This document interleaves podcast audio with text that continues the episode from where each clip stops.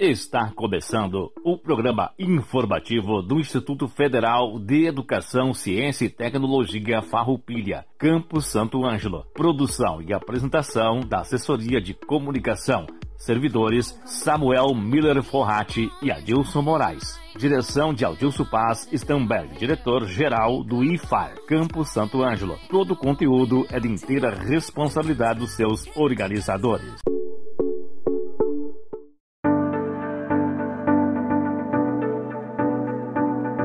Estamos iniciando mais um programa informativo do IFAR Santo Ângelo. Uma boa tarde a toda a nossa comunidade, uma boa tarde aos nossos alunos, aos nossos colegas servidores e demais radiovintes.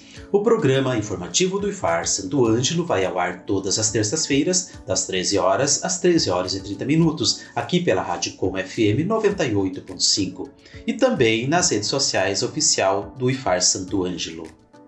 Datas comemorativas Dia 14 é o Dia Nacional de Combate à Pobreza. Dia 15, Dia do Arquiteto. Ainda dia 15 é o Dia Nacional da Economia Solidária. Dia 16 é o Dia do Teatro Amador e dia 20, Dia Internacional da Solidariedade Humana. Notícias Lembramos a nossa comunidade que o IFAR Santo Ângelo está com as inscrições abertas para o processo seletivo 2022 do curso técnico de nível médio na modalidade de educação de jovens e adultos ProEja, abertas até o dia 4 de janeiro de 2022. O curso ProEja é direcionado para quem tem mais de 18 anos e ainda não finalizou o ensino médio. O IFAR Santo Ângelo oferta o curso técnico em estética. Para maiores informações, acesse o nosso site iefarroupilha.edu.br ou ligue 3931 3900. As inscrições, então, irão até o dia 4 de janeiro de 2022. As inscrições para o processo seletivo 2022 dos cursos de graduação do IFAR estão abertas também e irão até o dia 6 de fevereiro de 2022. As inscrições para os cursos de graduação do IFAR são gratuitas. A seleção é realizada pela nota do Exame Nacional do Ensino Médio, ENEM, o candidato pode escolher utilizar resultados na prova desde o ano de 2009. As informações completas sobre as inscrições, incluindo documentos necessários, política de cotas, cronograma e quadro de vagas, estão disponíveis no edital número 388/2021. Acesse o nosso site iefarroupilha.edu.br ou ligue para 3931 3900. O IFAR oferta os seguintes cursos de graduação, licenciatura em computação, tecnologia em estética e cosmética, tecnologia em gestão do agronegócio e tecnologia em sistemas para a internet. Lembrando, as inscrições estão abertas até o dia 6 de fevereiro e são gratuitas. As inscrições para o processo seletivo de professor ou professora substituto do IFAR Campus Santo Ângelo irão até amanhã, dia 15 de dezembro. As vagas são para docentes das áreas de biologia, enfermagem, informática, inglês, filosofia e matemática. A prova de desempenho didático será no dia 28 de dezembro de 2021. Acesse o site iffarroupilha.edu.br e veja as demais informações no edital número 072/2021. Convidadas. No programa de hoje teremos a professora Lara Tassiana Biglini Wagner, coordenadora de curso, que trará para nós a divulgação da primeira especialização do campus Santo Ângelo. É a especialização em computação aplicada ao desenvolvimento de sistemas. Logo após, teremos a professora Jéssica Lucion trazendo a continuidade do tema da semana passada, a importância da educação em e para os direitos humanos.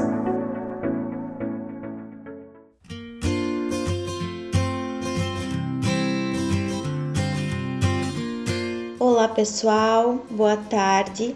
Eu sou a professora Lara, sou professora de informática do Instituto Federal Farroupilha Campus Santo Ângelo e estou coordenadora da especialização em computação aplicada ao desenvolvimento de sistemas. É um novo curso do Campus Santo Ângelo. nossa primeira especialização. E nós temos 25 vagas. Eu vou conversar um pouquinho com você sobre o curso e logo após eu falo sobre o edital.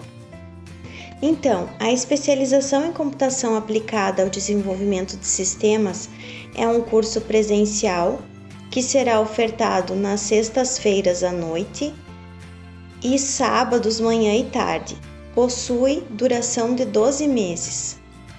É através do curso de especialização que o aluno terá acesso aos conhecimentos atuais na área de desenvolvimento de software, padrões de projetos orientado a objetos, banco de dados, engenharia de software, computação móvel, sistemas distribuídos, sistemas embarcados e as principais tecnologias emergentes da computação que serão transmitidos por profissionais com conhecimento, competência e capacidade na área de informática.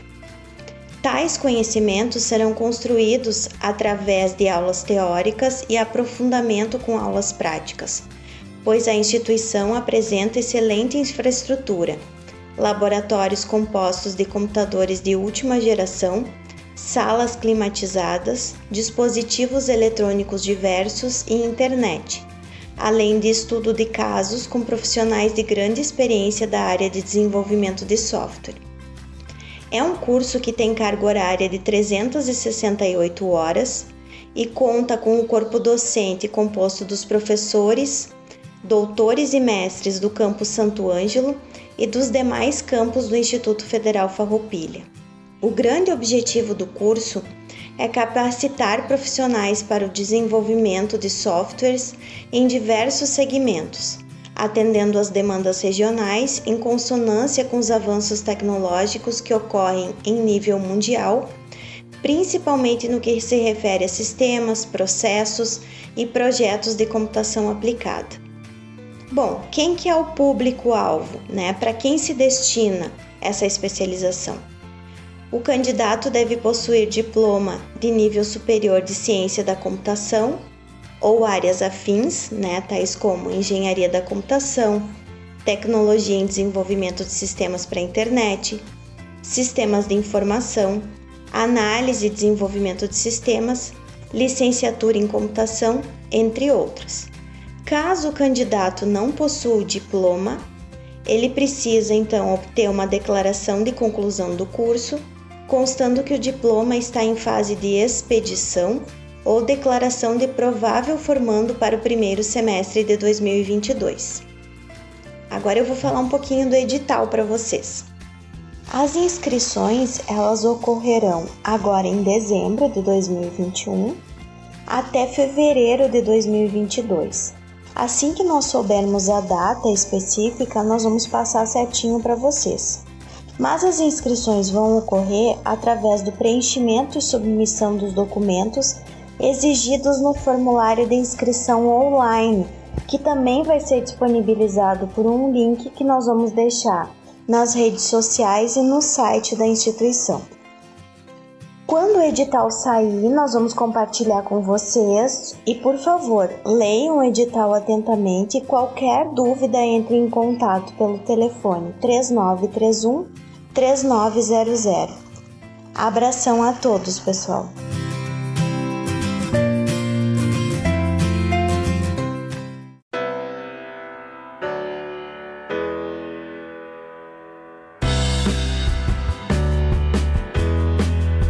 Olá, ouvintes! É um prazer estar aqui de novo para continuar falando sobre esse assunto tão importante que são os direitos humanos.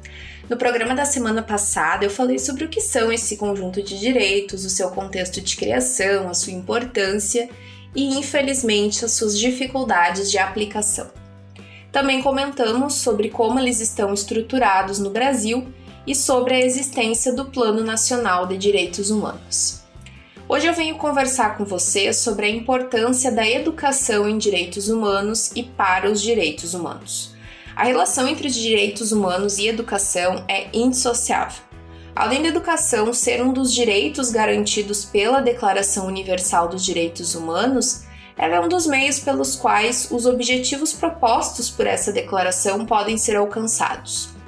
De acordo com o artigo 26 dessa declaração, a instrução, que é a educação, ela promoverá a compreensão, a tolerância e a amizade entre todas as nações e grupos raciais ou religiosos, e será orientada no sentido do pleno desenvolvimento da personalidade humana e do fortalecimento do respeito pelos direitos do ser humano e pelas liberdades fundamentais.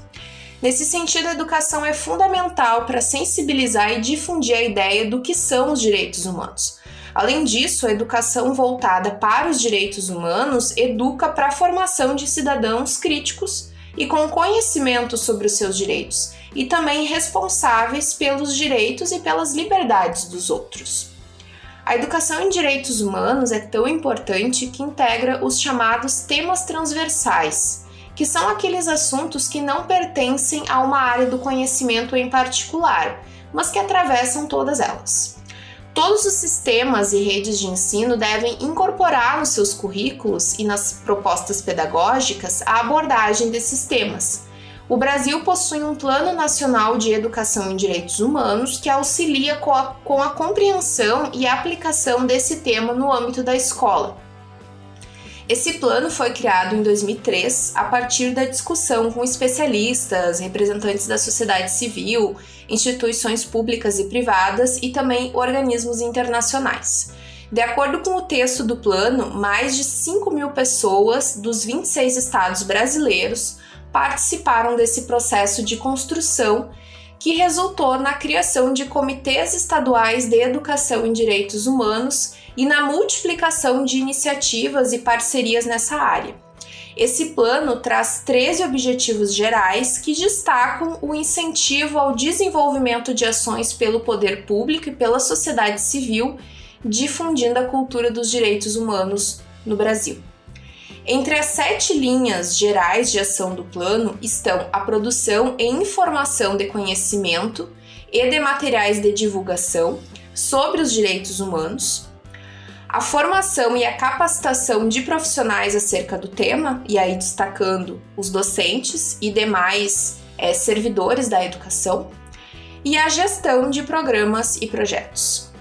O plano prevê que essas ações podem acontecer em diversos âmbitos, como na educação básica, na educação superior, na educação não formal, na educação dos profissionais dos sistemas de justiça e de segurança e ainda prevê ações relacionadas com educação e mídia. Eu vou focar minha fala aqui nas ações que podem ser realizadas no âmbito da educação básica e superior, que é o que envolve os cursos ofertados pelo IFAR no Campo Santo Anjo. Na educação básica e superior, a educação em direitos humanos é promovida através do conhecimento e da compreensão sobre os direitos humanos e do desenvolvimento e fortalecimento de atitudes e comportamentos, além da realização de ações de valorização dos direitos humanos. Então, são formas possíveis de se efetivar essas ações é, a inserção da educação em direitos humanos nas diretrizes curriculares, a integração dos direitos humanos nos conteúdos, nos recursos, nas metodologias e nas formas de avaliação que são utilizadas pelos professores, a inclusão de temáticas sobre formas de discriminação e violação de direitos, o incentivo às organizações estudantis, como diretórios acadêmicos e grêmio estudantil, é, a promoção de ações para se construir uma escola livre de preconceitos e violências, uma gestão democrática, o fomento de programas, projetos e pesquisas que sejam voltados para a educação em direitos humanos, a inserção do tema em eventos acadêmicos e o desenvolvimento de políticas de inclusão. No âmbito do IFAR, nós podemos destacar, entre outros documentos e atividades que são desenvolvidas, a Política de Diversidade e Inclusão, que foi publicada em 2018, e os núcleos inclusivos, como o Núcleo de Apoio às Pessoas com Necessidades Educacionais Específicas, que é o NAPNE, o Núcleo de Estudos Afro-Brasileiros e Indígenas, que é o NEAB, e o Núcleo de Gênero e Diversidade Sexual, que é o NUGETS, além de outros núcleos, como o Núcleo de Arte e Cultura, o NAC, que também desenvolve ações em torno dessa temática. Eu vou falar um pouco sobre um trabalho que eu desenvolvi nas aulas de sociologia com as turmas dos terceiros anos dos cursos técnicos integrados em administração e manutenção em suporte informática, com diferentes tratados internacionais sobre os direitos humanos, que eu já mencionei para vocês na semana passada sobre esses tratados. Através deles, os países signatários, que são aqueles que assinam o tratado, se responsabilizam em alcançar um determinado objetivo de forma formal. No trabalho que realizamos com essas turmas, elas foram divididas em grupos e cada um realizou uma pesquisa acerca de um tratado internacional, buscando compreender e refletir sobre qual foi o contexto de criação desse tratado, qual o seu âmbito de aplicação, o seu público-alvo, qual a sua importância, se ele aparece na nossa Constituição Federal ou em alguma legislação, se há algum plano nacional é, voltado para esse tema e se esse tratado vem sendo aplicado de forma plena e adequada no Brasil. Os estudantes deveriam procurar exemplos por meio de notícias, reportagens, pesquisas que explicitassem e demonstrassem que esses tratados vinham ou não vinham sendo aplicados de forma plena. Os alunos poderiam apresentar os dados por meio de um boletim informativo ou de um podcast.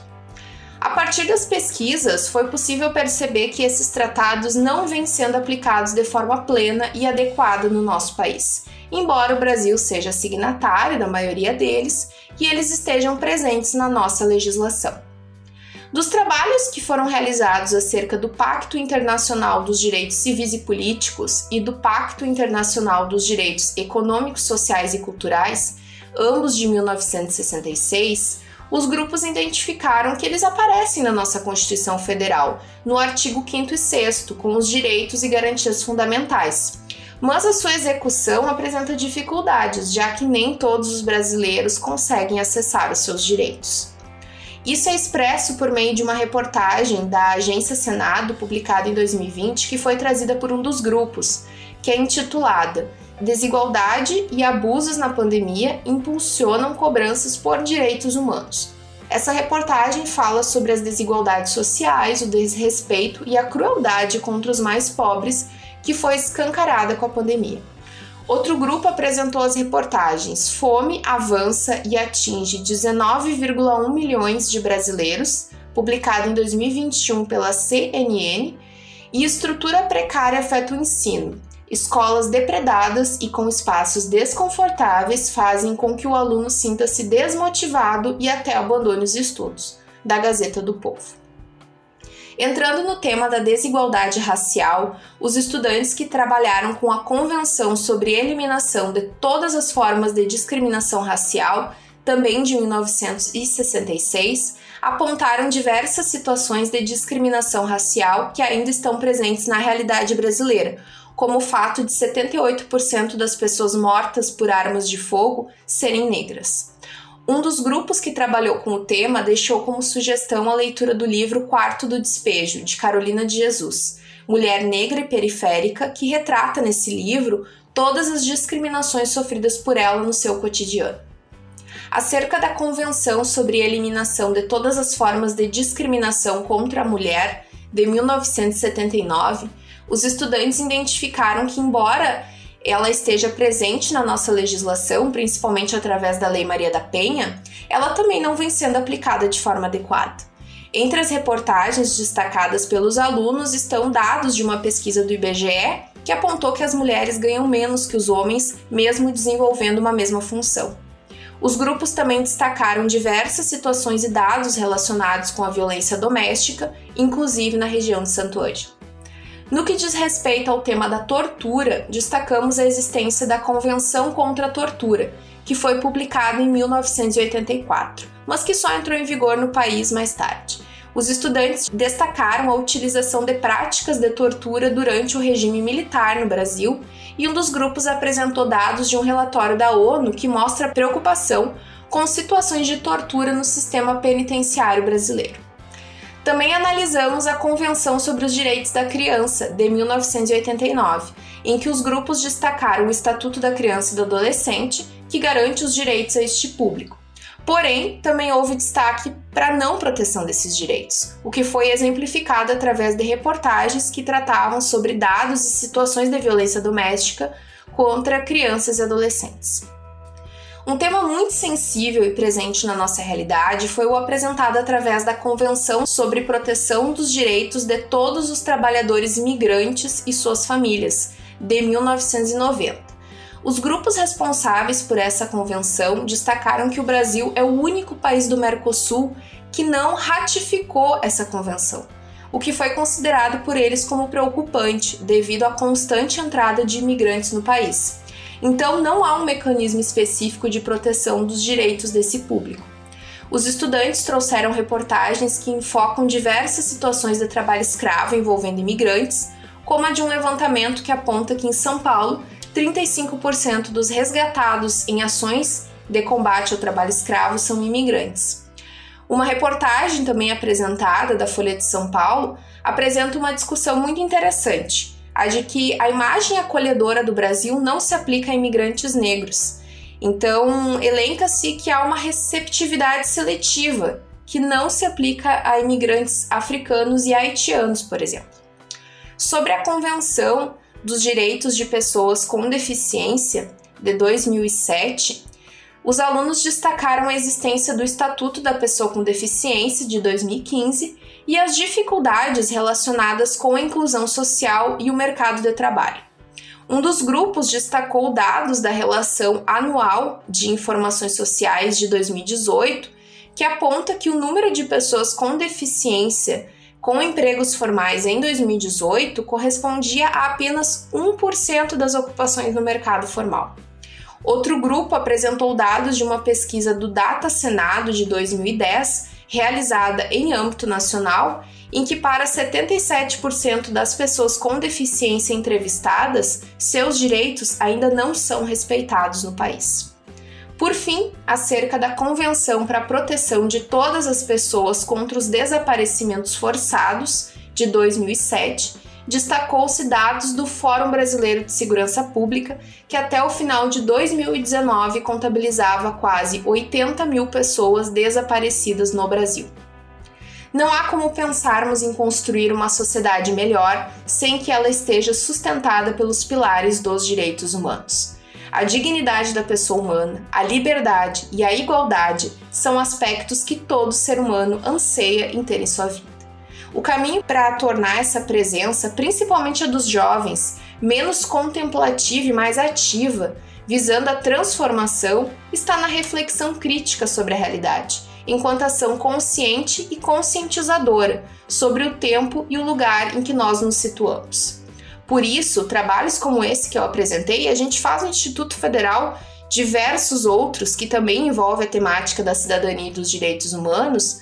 Esses trabalhos promovem uma reflexão crítica sobre os avanços e as dificuldades para a garantia do acesso dos mais variados direitos no Brasil. Então, eles são muito importantes. Quem atua na defesa dos direitos humanos encontra na leitura da realidade, na reflexão crítica sobre ela, um fundamento capaz de mobilizar outras pessoas em torno dessas bandeiras e de fomentar compreensões e propostas que podem vir a se desdobrar em planos concretos, né? Planos coletivos de ação transformadora.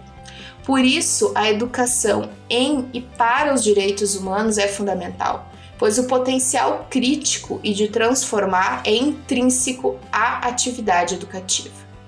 Obrigada a todos pela escuta.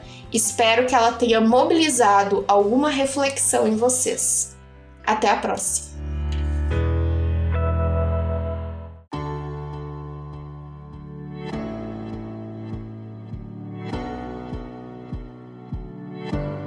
Agradecemos aos nossos participantes do programa de hoje por trazerem esses temas relevantes a toda a nossa comunidade. Agradecemos também ao nosso colega Samuel Forratti por fazer a produção e a edição desse nosso programa. Agradecemos também ao colega Dilson Moraes pela apresentação e locução do programa e às nossas convidadas pela participação no programa de hoje. E encerramos o programa de hoje com a seguinte reflexão de Mário Sérgio Cortella. Felicidade é simplicidade? Eu tenho esta frase: Uma pessoa é tão mais feliz quanto menos chaves ela tiver. Porque quanto mais chaves você tem, mais está atrelada a coisas que, em vez de você possuir, elas te possuem. Pois precisa tomar conta delas o tempo todo. Eu digo que o homem feliz é aquele que teria uma chave, que pode ser da moradia ou do lugar onde está. Mas se eu tenho a chave do cofre, a chave do escritório, a chave do carro, a chave da casa na praia, a chave da escrivaninha, tudo isso me aprisiona. A redução do molho de chaves é um indicativo de felicidade. Muitas vezes as chaves são mais coisas que me possuem não das minhas propriedades. Tanto que, por causa das coisas que eu abro com essas chaves, muitas vezes eu durmo menos, tenho menos saúde, encontro menos pessoas. Ligar a felicidade à ideia de consumo a ponto de algo infelicitar mais do que o prazer de ter algo que já foi conquistado é uma demência é um sintoma da doença do século. Coloca-se a consumolatria como sendo um fator gerador de felicidade. É o contrário. Alguns também dizem que o pobre é mais feliz porque tem menos problemas e menos coisas para pensar. Isso é uma tolice. Uma pessoa não pode ser mais feliz se ela é mais carente. O que há é muita gente que tem uma vida mais simples, menos marcada pela propriedade, isto é, com um número menor de chaves e com mais condição de admitir que, nos momentos em que a felicidade pode emergir, ela realmente se faça presente. Por mais estranho que isso possa parecer, há todo um mundo do consumo que passa essa percepção de que, se você for proprietário, então será feliz. É claro que esse mecanismo torna-se insaciável. Vou usar de novo uma frase que eu gosto do teólogo Agostinho. Não sacia a fome quem lambe pão pintado. Você não mata a fome porque fica lambendo o desenho de um pão, e esse consumo desesperado é apenas uma representação, porque ter por ter remete ao que Milor Fernandes lembrou. O importante é ter, sem que o ter detenha. O consumo desesperador é um desvio de foco. Ainda assim, esse tipo de comportamento encontra uma grande adesão em quem tem recursos quem não passa a lidar com o sofrimento e a frustração de não ter. E existe também uma mídia de massa que trabalha o tempo todo de forma indutora nessa direção. Aí a pessoa entra num campo do massacre ideológico a partir de uma determinada perspectiva. Fica essa reflexão para os momentos de hoje. Estamos nos aproximando do Natal e final de ano. Agradecemos a todos e encerramos o programa. E até terça-feira que vem com mais uma edição do programa informativo do IFAR Santo Ângelo.